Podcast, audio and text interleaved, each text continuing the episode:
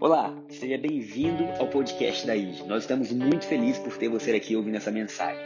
Desejamos que ela entre no mais profundo do seu coração e que grandes mudanças aconteçam. Se você quiser saber mais sobre a nossa igreja, nos conhecer melhor, é só baixar o nosso aplicativo, porque lá nós temos pregações, informações, inscrições e muito mais. Um grande abraço, vamos à mensagem. Senhor, muito obrigado por esse domingo. Obrigado que tu és conosco. Obrigado porque o Senhor fala conosco de várias maneiras, de várias formas. Nós estamos felizes por estarmos aqui. Obrigado porque o Senhor é o Deus que muda o nosso coração, que abre a nossa mente. Nessa hora, Jesus, abre o nosso coração. Fala poderosamente no mais profundo do nosso ser, que a gente possa entender, Deus, o que o Senhor tem para nós nessa manhã e sairmos daqui totalmente transformados e mudados. Em nome de Jesus. Amém e amém. Bom, família, nós estamos no segundo domingo da nossa série Só a Graça. Será que você pode falar isso aí no seu lugar? Só a Graça. E esse tema, essa frase Só a Graça, eu ouvi durante boa parte da minha infância e adolescência, quando alguma coisa ruim acontecia. E aí as pessoas falavam Só a Graça. Fulano, só a graça, né? Ontem o meu irmão estava comigo à noite ele falou: e a pregação de amanhã? Eu falei: rapaz, eu estou pensando tanta coisa e eu não sei muito bem ainda qual o caminho que eu tô, que eu vou seguir. Aí ele, ah, então vai ser só a graça. Eu falei, vai ser só a graça. Mas que bom que nós estamos aqui. Eu vou fazer, falar rapidamente do que a gente viu domingo passado. A gente viu um Deus que age com a gente de forma inimaginável, de forma que nos surpreende, que a gente não merecia. E a gente estudou um pouquinho a história de Pedro no momento que ele encontrou Jesus. No primeiro encontro de Pedro com Jesus, Pedro não estava preparado para isso. Pedro não tinha se preparado naturalmente espiritualmente. Pedro não tinha feito nada para encontrar Jesus, mas naquela manhã, naquela madrugada, ele tem um encontro que muda a sua vida. Foi dito também que se Jesus falasse para Pedro, ou se alguém contasse para Pedro o que ele viveria, ele diria: Não, não, não vou viver isso. Ele diria: não, não é possível, não tem como eu viver isso. E a graça é o que possibilita cada um de nós vivermos coisas que nós nunca sonhamos. E eu declaro nessa manhã, nesse início de pregação, que nós vamos viver coisas que a gente vai dizer assim: eu não merecia viver isso.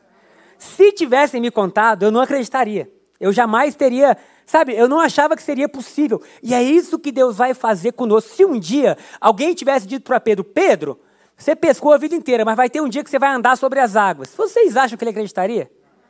Ele diria qual? Como diria meu avô, né? Qual, né?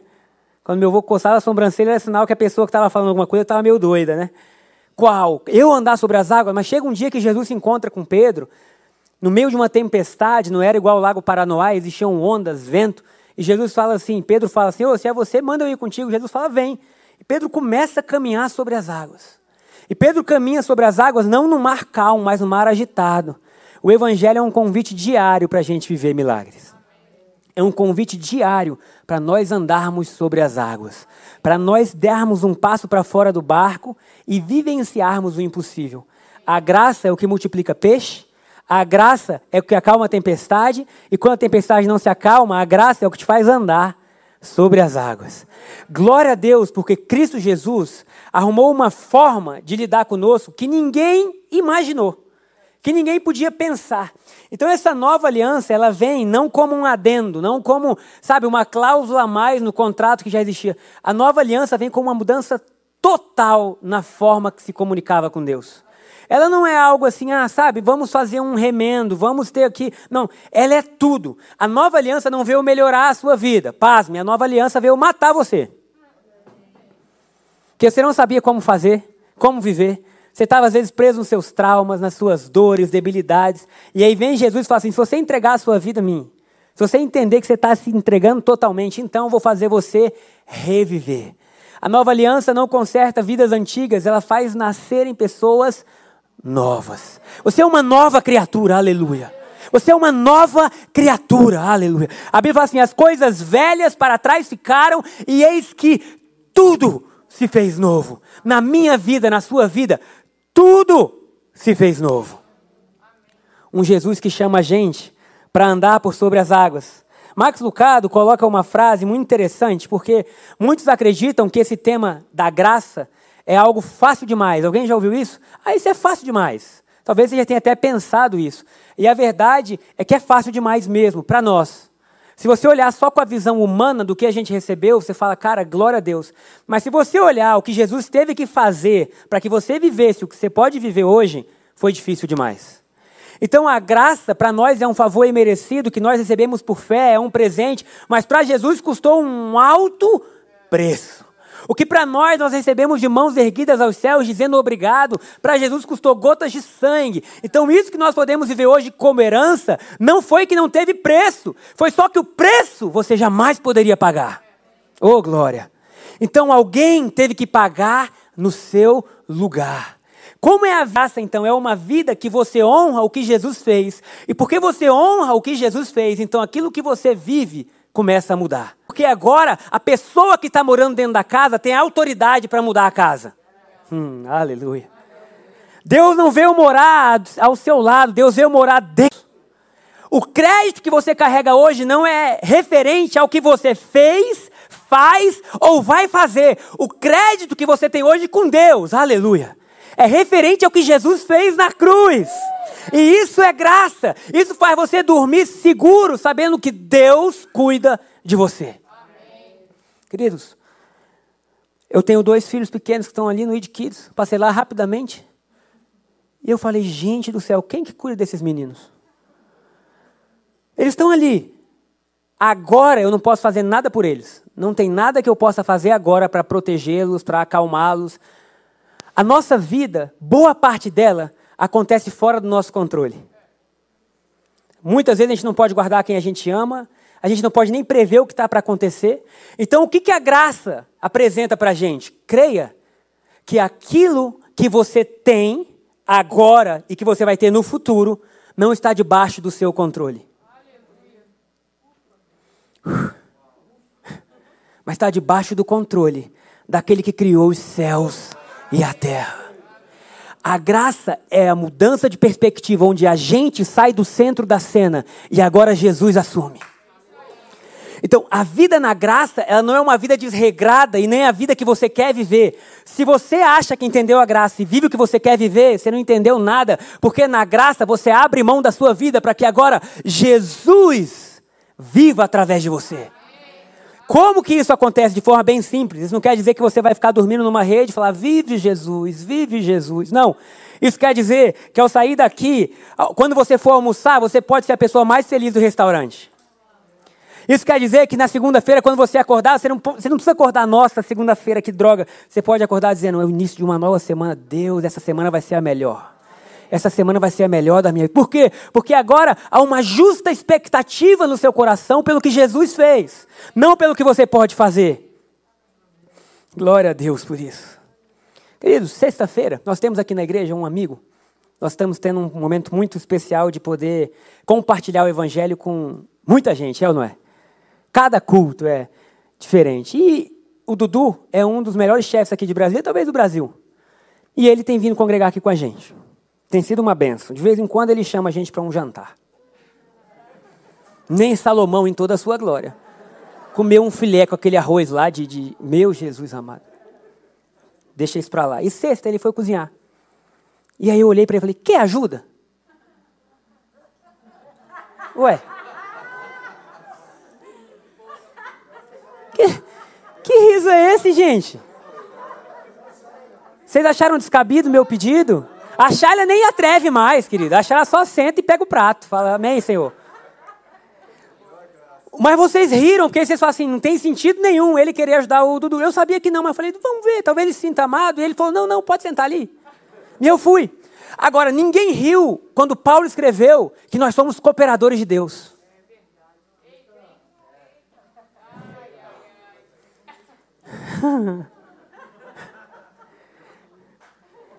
Ninguém riu quando leu o versículo que Deus nos tornou embaixadores do reino dele.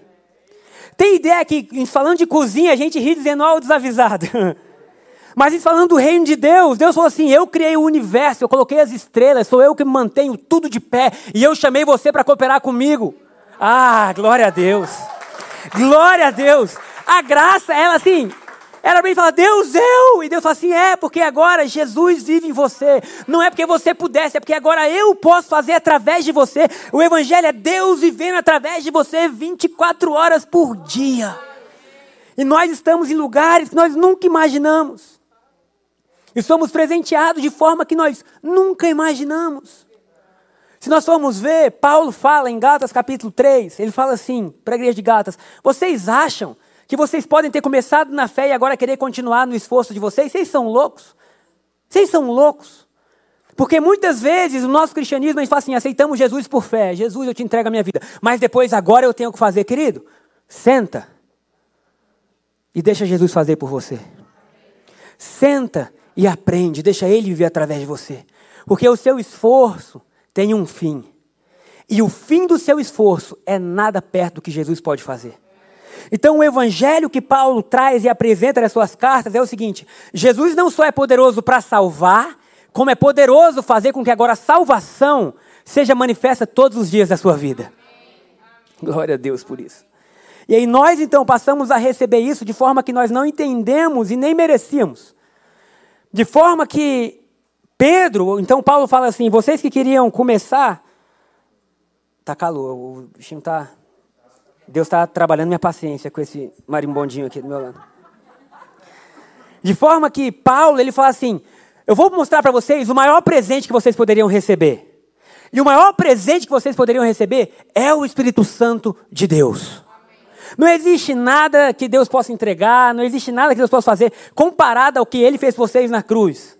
Deus fez um trabalho completo na cruz, de forma que o dia mais glorioso da sua vida não está no seu futuro. Oh, glória! O dia mais glorioso da sua vida já aconteceu, você já pode se considerar vitorioso, porque o Evangelho não é um prêmio, é um presente. Um prêmio fala de uma medalha que você trabalha para receber. Um presente fala de algo que você nem sabia que chegaria, mas chegou. O Evangelho, antes de você nascer, te presenteou com boas notícias. Glória a Deus por isso. Então Paulo fala assim: o que, que vocês fizeram para receber o Espírito Santo? Nada. Fala assim: se Deus entregou Jesus, Ele vai entregar com Ele todas as coisas. E Paulo faz esse comparativo dizendo: qual foi a força de vocês para receber o Espírito Santo? Eu fiquei pensando nisso, e eu lembrei de Pedro, em Atos capítulo 10, quando ele é levado até a casa de Cornélio. Alguns, alguns conhecem a história.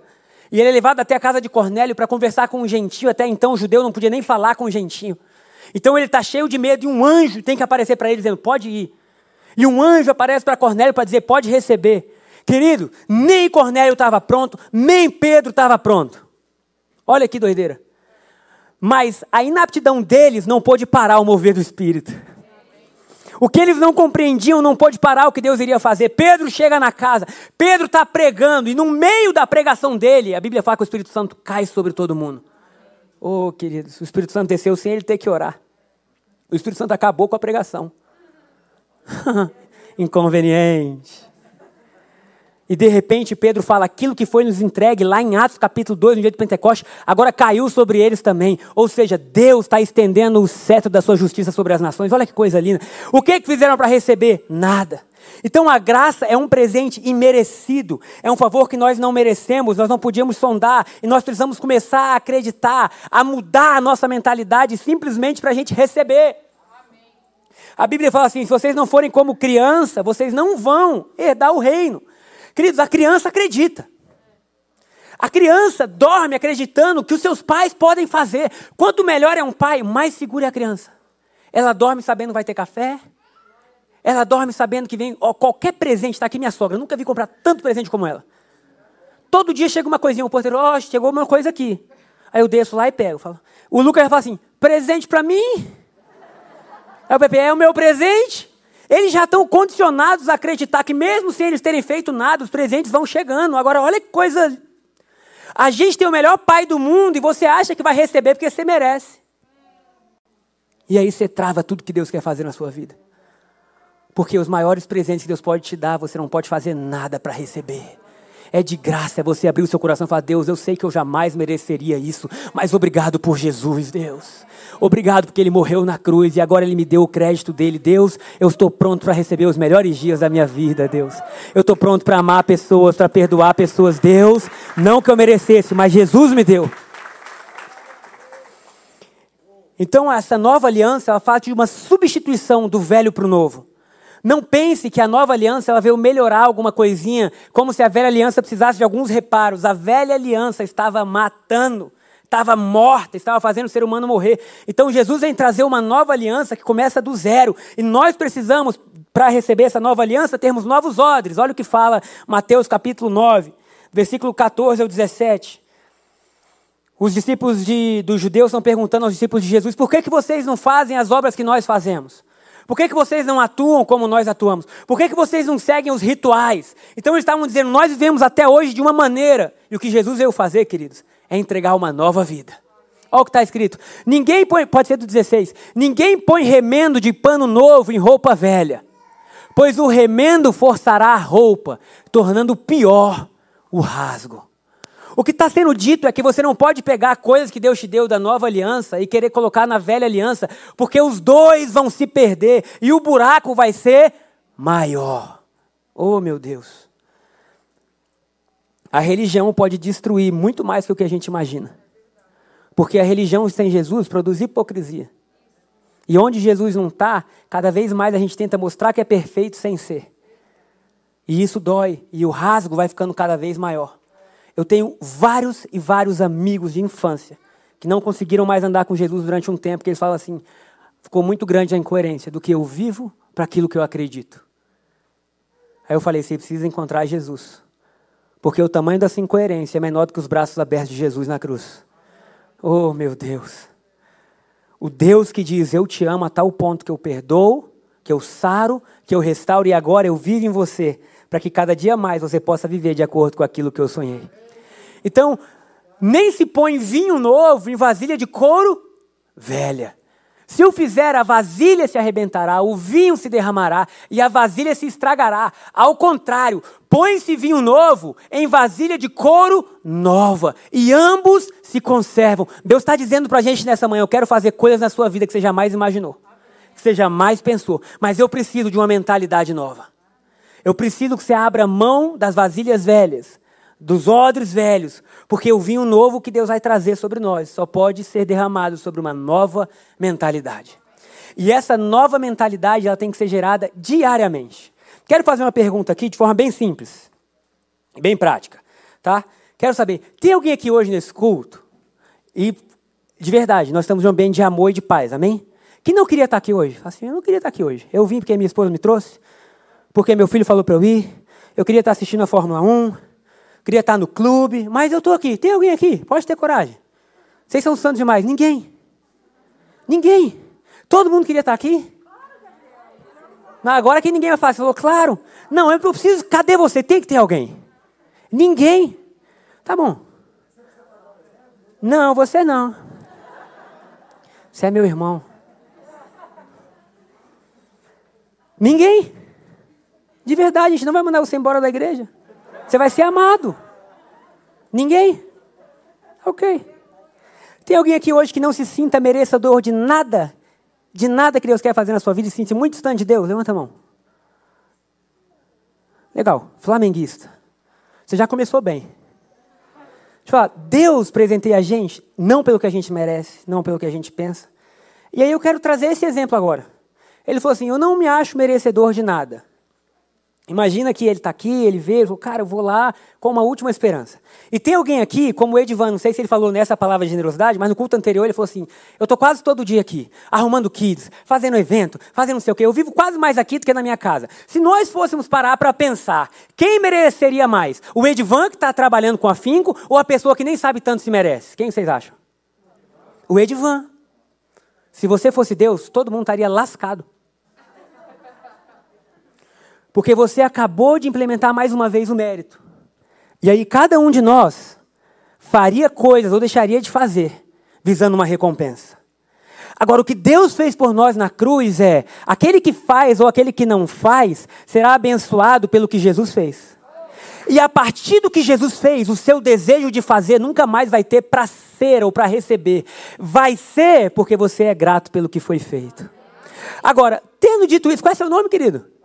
Pablo, Pablo, tendo dito isso, eu quero mostrar um exemplo do que é a graça. Talvez você achasse assim que você não merece, que... mas você acabou de ganhar alguns presentes. Você acabou de ganhar agora um jantar. É sua esposa? Um jantar com a sua esposa lá no Dudu Bar. E você ganhou com entrada, prato principal, sobremesa. Mas depois do jantar, a gente também quer te dar uma noite no Hotel Meliá. Para você agora. Que a graça é favor e merecido.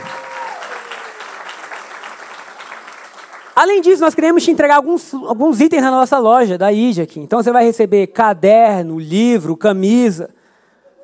Pode entregar para ele, Renato. Além disso, nós queremos te entregar doces para você. Já leva tudo, querida, senão você vai, você vai emagrecer só o tanto de coisa que ele vai ganhar. Pode entregar os doces para ele. Você tem carro? Você acabou de ganhar também uma lavagem completa no seu carro agora aí. Para sua esposa, ela ganhou um tratamento de estética. Pode entregar também para ela aí. Estou esquecendo alguma coisa? Você tem filho, filha? Você acabou de ganhar um kit da papelaria ABC aí também para você agora. Faltou alguma coisa, Renata? Fala em voz alta que eu nem lembro mais. Você ganhou um mês de personal aí, ó, agora também. Não, não, é personal. Opa, desculpa, esse foi o primeiro culto. Porque no primeiro culto tinha uma pessoa que tinha academia, falou, quero dar meses de academia. Você ganhou o person... você arrumou a arrumação da sua casa, um cômodo da sua casa aí, personal design. Olha que benção. O que mais nós temos? O quê? E você acabou de ganhar um passeio de lancha para ver o pôr do sol perto da terceira ponte aqui. Agora, veja bem. Isso é um rápido retrato. Você não achou que merecia. Isso te impediu de receber? Não, porque isso é a graça. A graça vai além do que a gente imagina vai além do que a gente pensa. Agora, o que Deus quer fazer com você? Através de uma caminhada, Ele quer te tornar maduro para você entender: Deus, eu sei que eu não merecia nada, mas Jesus merece tudo. E porque Ele merece tudo, eu caminho agora com uma nova expectativa no meu coração, de dias melhores a cada dia. O Pablo não merece nada, mas Jesus merece tudo. E se Jesus mora no Pablo. Glória a Deus. Prepara, Deus vai mudar totalmente sua vida. Nós te presenteamos aqui com coisas que a gente poderia te dar, mas você recebeu o maior presente que você poderia ter na sua vida. Nada que um homem, que uma mulher, que um ser humano possa te dar se compara ao que Jesus fez por você na cruz. A graça é o melhor favor que nós poderíamos ter. Aplauda Jesus.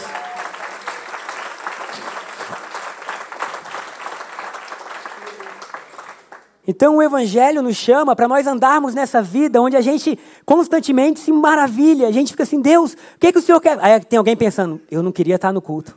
Devia ter levantado a mão. No primeiro culto a gente fez isso, e vocês podem contar para ninguém, tá? 17, 19 horas. Teve uma pessoa que começou ali, eu odeio essa igreja. Eu nunca quis ir, é claro que ela estava brincando, mas ela também queria presença. Falei, agora já era. Mas o Evangelho nos leva a caminhar agora com uma nova mente, uma nova mentalidade, onde a gente deixa de ser inimigo de Deus e a gente passa a ser filho de Deus. E a gente passa a ter direito à herança. Sabe, o Espírito Santo, como foi falado, é o melhor presente que Deus poderia nos dar. O Espírito Santo está conosco todo o tempo. O Espírito Santo é nosso melhor amigo. Ele é nosso conselheiro, ele é nosso ajudador. Sabe, olha o que está escrito em 2 Coríntios, capítulo 3, versículo 6. Eu sou muito grato a Deus pela graça. Porque a graça funciona. A graça, como nós vimos no domingo passado, ela não é uma pregação. A graça é uma pessoa chamada Jesus. E quando essa pessoa começa a se manifestar na nossa vida, ela funciona. Eu lembro do Lin Hiles. É a primeira vez que ele veio, ele falou assim: quando eu comecei a pregar a graça, e ele falou assim: desde a minha infância eu era apaixonado por Jesus. E ele vivia numa fazenda, ele começou a dizer assim: então eu comecei a, a dizer, Deus, não é possível eu preciso entender mais porque eu não compreendo muito bem as coisas. Eu não sou tão feliz. Eu te amo, mas eu não sou tão feliz. Alguém já viveu isso? Eu te amo, mas eu não sou tão feliz. E aí ele falou que Deus começou a revelar algumas coisas para ele. E ele começou a pregar. Ele morava no Texas. Isso há anos, há décadas atrás. E ele falou que as pessoas cuspiam nele na rua, chamando ele de herege. Se ele estava em uma calçada, as pessoas iam para outra calçada. Eu falei, rapaz, e como é que você convivia com isso? Ele, não, eu fui aprendendo a conviver e eu tinha descoberto algo que era assim, sobrenatural. Eu falei, e hoje? Ele falou assim, hoje muitos que cuspiam em mim me chamam para pregar na igreja deles. Eu falei, o que, que você faz? Ele falou assim, eu levo o mínimo que eles consigam entender para não gerar uma, uma barreira. Eu falei, e se eles não receberem? Aí ele olhou para mim com uma paz, queridos. Uma paz que só Jesus pode dar. E falou assim, o que eu descobri é valioso demais para mim. Isso é precioso demais para mim. a graça não vai ter efeito nenhum for preciosa para o seu pastor, para o seu cônjuge. A graça, Jesus, tem que ser precioso demais para você. Porque aí, se ninguém entender, você entendeu. Se ninguém acreditar, você já creu. Sabe, se Deus se manifestar, tudo bem. Se Deus não se manifestar, tudo bem. Porque você entendeu que os melhores dias da sua vida, ou os maiores, a maior vitória, não é nada que Deus possa te dar, são coisas que Ele já te deu na cruz. E você simplesmente está bem. Olha o que diz 2 Coríntios capítulo 3, versículo 6. Eu só vou mais 10 minutos, tá bom? Nós vamos orar. Ele nos capacitou para sermos ministros de uma nova aliança. Quem capacitou? Deus. Você não tem capacidade, querido. Se alegre com isso. Porque se você não tem capacidade, você não pode ser cobrado por aquilo que você não é capaz. Não é isso? Então, a Bíblia está dizendo: Ele nos capacitou para sermos ministros de uma nova aliança, não da letra, mas do Espírito. O que Paulo está dizendo é a antiga aliança era movida pelo que estava escrito em tábuas de lei, nas pedras. Ou seja, você tinha uma letra e você tinha que seguir o que aquela letra diz. Não apenas os dez mandamentos, mas 613 leis que derivavam disso. Então Paulo está dizendo assim: nós somos capacitados para ser ministros de uma nova aliança, não do que está escrito, mas do Espírito, porque a letra mata, mas o Espírito vivifica. Aquilo que a letra não pôde fazer porque era externa, agora Deus pode fazer porque está dentro da gente. Não pensa no elefante rosa, pulando, corda. Metade da igreja pensou. Porque por mais que eu diga não, a sua mente é condicionada. Aí você começa a dizer, não, não pensa no elefante. Aí cada vez você pensa mais. Agora ele perdeu uma pata. O que eu falar aqui brincando, você vai imaginar ele pulando. Porque a sua mente não consegue discernir. A letra diz não faça isso, não faça aquilo. Ela diz o que você não pode fazer, mas ela não te dá poder para vencer. Agora, a diferença é que na graça, a lei já não direciona mais sua vida, mas você não vive sem lei, porque agora você tem o Espírito vivendo dentro de você. E esse Espírito Santo vai te guiar, vai te mostrar, vai te aconselhar, vai te guardar. Ele vai te dizer o que você pode ou o que você não pode, porque talvez eu não possa fazer uma coisa que você pode, está tudo bem. Tinha gente que dizia, televisão é do diabo, é nada. Teve gente que disse, esporte é do diabo, é nada. Há um tempo atrás era internet é do diabo, é nada. Querido, Paulo já disse, tudo é puro porque é puro. Olha que coisa. Isso quer dizer que se nós tivermos sabedoria para utilizar o que Deus nos deu, isso é maravilhoso. Agora eu não posso chegar aqui e falar assim, não tem internet. Se a internet faz mal, não tenha. E o Espírito Santo vai dizer assim, tira esse cômodo daí, como eu falei antes não gosto desse cômodo não. E aí ele vai te dando força para você vencer. Porque agora aquilo que estava fora nos matava, mas o Espírito que está dentro traz vida. O ministério que trouxe a morte. Olha que coisa, gente. O ministério que trouxe a morte. Isso quer dizer, porque veja bem, transformação, todo mundo deseja, Deus deseja que a gente seja transformado, amém? A questão é como. Então, o ministério que trouxe a morte, que dizia faça isso, não faça aquilo, faça isso, não faça aquilo, foi gravado com letras em pedras. Mas esse ministério veio com tal glória que os israelitas não podiam fixar os olhos na face de Moisés, por causa do resplendor do seu rosto, ainda que desvanecente. Ou seja, a lei teve a sua glória, a lei teve coisas boas, os princípios deixados ali até hoje reverberam, glória a Deus por isso. Mas olha agora, não será o ministério do Espírito Santo ainda muito mais glorioso. O que ele está dizendo é aquilo que foi bom, aquilo que direcionou um, o povo por um tempo, teve a sua glória na, na, no rosto de Moisés, não será muito mais glorioso que o Espírito Santo vai fazer na gente? Duas pessoas creram. Queridos, muito mais glorioso é o que nós vamos viver do que o que foi relatado na antiga aliança. Meu Deus do céu, eu estou animado. Já estou pronto, Jesus, partiu. Sextou. Se era glorioso o ministério da condenação, perdão, se era glorioso o ministério que trouxe condenação, quanto mais glorioso será o ministério que produz justificação. Ou seja, a antiga aliança produzia em você condenação. Você ia orar e dizia: hum, não estou bem. O tempo inteiro olhando para você era como um espelho que mostrava as suas imperfeições. Quantos já se sentiram condenados? Rapaz, é difícil. Como que você se apresenta diante de um Deus santo sendo flamenguista? Ou gostando de qualquer time de futebol, porque o futebol mexe com os homens de um jeito louco. E aí você está vendo um jogo, os caras estão tudo milionário. E eles erram o gol e você grita. Fui assistir Flamengo Internacional com o Tchê aqui ano passado. Eu vi o tanto que ele segurou apertando a cadeira, porque o pastor estava lá.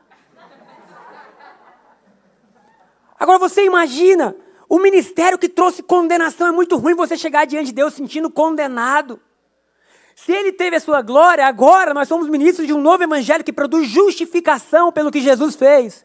Agora você não chega diante de Deus achando que está condenado. Você chega diante de Deus sabendo que o sangue de Jesus sobre a sua vida te torna justo. Você chega diante de Deus sabendo, Deus, obrigado que eu não merecia, mas o sangue de Jesus me purificou. Eu fui considerado justo. Justificação era um termo judicial que significava nada consta. Está livre. Quando você chega diante de Deus, o céu inteiro tem um decreto sobre a sua vida dizendo: nada consta contra ele. Nem o passado, nem o presente ou o futuro é, é superior ao sangue de Jesus na cruz. Glória a Deus. Glória a Deus. Então o Espírito Santo é esse ser, é esse, é esse presente que Deus nos deu agora para nos levar a uma vida além dos limites. Um dia desse eu estava, tava, queridos, engraçado, né? Que ontem eu fui dormir e aí, assim, é muito. É, se a gente não prestar atenção e a gente quiser fazer pela nossa força, tudo fica pesado. E aí eu fui dormir assim, Deus, eu já estudei um monte de coisa, eu já anotei um monte de coisa. Está enorme, quando eu faço pregação muito grande, não flui. E aí eu fui dormir, dizendo assim, eu preciso do Espírito Santo, só a graça. Vocês acreditam que eu sonhei com o que eu tinha que falar? E aí eu sonhei Jesus tirando Pedro do barco, as ondas, eu falei assim, caminha sobre as ondas.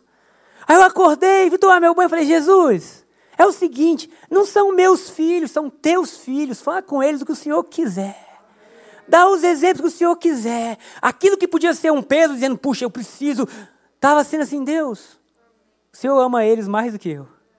O Senhor é o autor de tudo, fala. E aí, de repente, até aquilo que podia se tornar um peso, porque nós nem sempre sentimos adequados, se torna algo prazeroso. Porque agora o Espírito Santo está vivificando. Então a antiga aliança fala de morte, a nova aliança fala de vida. Você carrega a vida. A velha aliança fala de um vinho, antigo, de olhos antigos. A nova aliança fala de um vinho novo. A velha aliança fala de tábuas, de leis, do que é frio. João, é, Evangelho de João, capítulo 1, 17, diz assim: a lei foi dada por Moisés, era algo dado. Mas a graça e a verdade, que no grego é quase a mesma palavra, ou seja, não é graça e verdade como se a verdade acusasse a gente, não. É porque a graça e a verdade de Deus para nós vieram por meio de Jesus, ou seja, Jesus chegou, a graça apareceu. E o que eu desejo para mim e para a sua vida é que Jesus apareça. E conforme ele aparece, nós vamos sendo transformados de glória em glória, de vitória em vitória. Somos perfeitos? Não, mas carregamos alguém que é. Estamos caminhando. Temos todas as palavras de conhecimento, de sabedoria, de profecia? Não, mas estamos caminhando.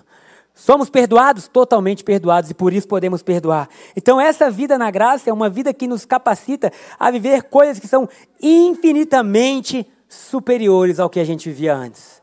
Eu termino lendo 2 Pedro, capítulo 1, do versículo 1 ao 3. Está tanto calor que ninguém nem falou ah, né? Falou aleluia. Eu estou todo suado aqui, meu irmão. Foi um bom dia para vir todo de preto. Obrigado, Jesus. Olha o que Pedro começa o que Pedro começa falando na sua segunda carta. O cara que era iletrado agora escreve cartas que moldam a nossa vida até hoje. Olha que coisa linda. Só Jesus pode falar isso. Fazer isso. Só a graça, achar. Versículo 1 ali. 2 Pedro, capítulo 1. Opa, perdão. 2 Pedro, capítulo 1, versículo 1 ali. É isso mesmo. Diz assim: é 2 Pedro 1. É porque está 2 Pedro 2.1. Está só o. Aí, garoto. Simão Pedro, olha como ele se chama, serve apóstolo de Jesus Cristo. A aqueles que, mediante a justiça de quem? Do nosso Deus e Salvador Jesus Cristo, receberam conosco uma fé igualmente valiosa. Graça e paz lhes sejam multiplicadas. Querido, tem ideia que tudo que a gente recebe como graça pode ser multiplicado ainda? Como? pelo pleno conhecimento de Deus e de Jesus, o nosso Senhor. Isso quer dizer que hoje nós estamos em um nível de graça. Quando nós entendermos mais sobre Jesus, ela é multiplicada. A paz é multiplicado, a graça é multiplicado, e aquilo que já era bom pode ficar melhor. Tem ideia que a gente não sabe de nada? Nada. Os anjos estão eternamente diante de Deus e eternamente cantando Santo, Santo, Santo. Porque diariamente, se é que lá existe divisão por dia, mas diariamente eles veem algo em Deus que faz com que eles fiquem maravilhados. E você acha que a gente em 80 anos sabe de tudo? Que todo novo dia a gente possa dizer: Tu és santo, Deus.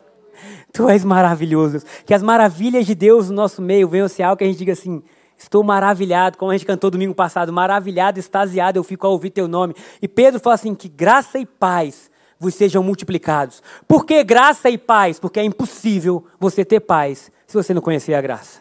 Você vai ver que toda a saudação da igreja primitiva era graça e paz, porque paz decorre de você saber que Deus não tem nada contra você, que Deus te ama, que você é aceito, que os seus pecados estão perdoados. E aí, a partir de então, você pode ter paz paz com Deus, paz com a igreja, paz com os amigos, paz com a família.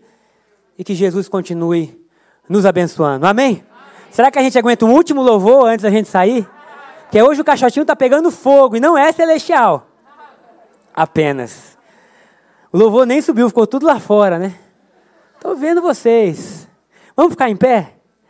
Quantos querem que graça e paz seja multiplicado?